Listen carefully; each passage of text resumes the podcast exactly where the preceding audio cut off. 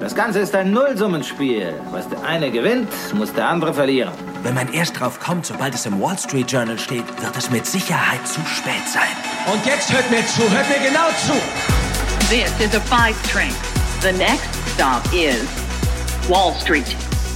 Investment Briefing, das Update von den Finanzmärkten. Hallo und herzlich willkommen zu einer neuen Folge Investment Briefing. Ich bin Anne Schwed, eure Geldexpertin. Ein bisschen erkältet, aber wie immer mit allen wichtigen News und Insights rund ums Thema Investieren. Diese Woche war an der Wall Street ein bisschen Wartehaltung angesagt mit kaum neuen Wirtschaftsdaten. Eins der größten Gesprächsthemen war die neue Virtual Reality Brille von Apple, die der Konzern ja am Montag bei seiner Entwicklerkonferenz vorstellte. Vision Pro heißt das Gerät. Es soll die virtuelle virtuelle und die echte Welt miteinander verbinden und man kann damit einen unendlich vergrößerbaren Bildschirm oder auch mehrere direkt in den Raum projizieren, in dem man gerade ist, ohne dabei aber die Verbindung zur Außenwelt zu verlieren. Vision Pro is a new kind of computer that augments reality by seamlessly blending the real world with the digital world. It's the first Apple product you look through and not at. Alles super cool und innovativ, aber der Preis, der kam nicht so gut an, weder an der Wall Street noch bei den Gästen vor Ort. Apple Vision Pro starts at $34.99. It will be available early next year on apple.com and at Apple retail stores in the US. Weiteres Gesprächsthema waren die Brände in Kanada, die zu einer apokalyptischen Stimmung in New York führten. Da waren die Himmel in tief orange getaucht Zwischenzeitlich bekam New York den Titel als die Stadt mit der schlechtesten Luft weltweit.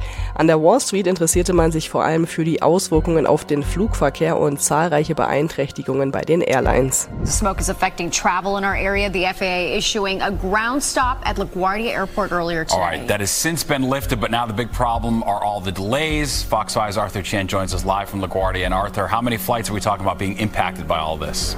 At least 16,000 in terms of delays and cancellations, and that was a figure from a couple of hours ago.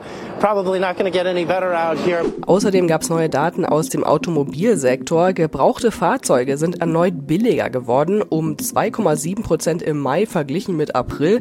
Auf Jahressicht sind die jetzt sogar um 11 Prozent günstiger. Das zeigt, dass die Zinserhöhungen der Notenbank jetzt wohl so langsam Wirkung zeigen. Und apropos Inflation und Notenbank, das sind die Top-Termine in der anstehenden Woche, auf die an der Wall Street natürlich alle hinfiebern. Am Dienstag gibt es die Inflationsdaten von Mai und am Mittwoch werden wir erfahren, ob die Notenbank eine Zinspause einlegt oder ob es noch eine weitere Erhöhung geben wird. Unsere Themen in dieser Ausgabe. Die amerikanische Börsenaufsicht hat den noch verbleibenden großen Krypto-Plattformen den Kampf angesagt und Klagen gegen Binance und Coinbase eingereicht.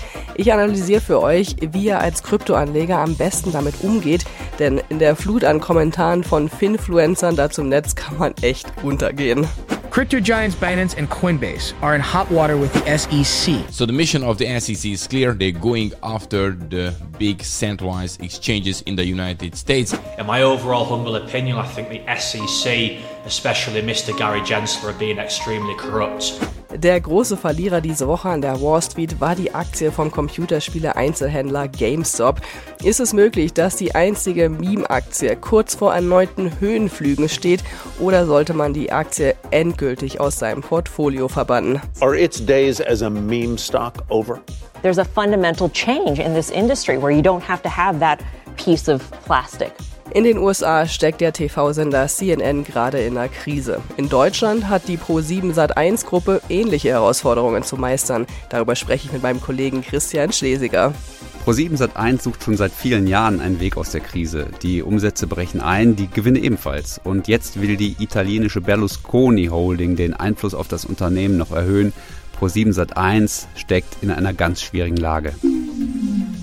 Die anstehende Woche wird ganz entscheidend für die weitere Stimmung an der Wall Street. Ich gebe euch einen Überblick mit unterschiedlichen Szenarien und wie ihr euch da am besten positionieren solltet. Das sind unsere Themen heute. Die komplette Ausgabe hört ihr als Teil unserer Pioneer-Familie. Alle Infos dazu gibt's auf thepioneer.de, also direkt anmelden, dann könnt ihr hier weiterhören und jede Woche neue Insights mitnehmen. Investment Briefing, das Update von den Finanzmärkten.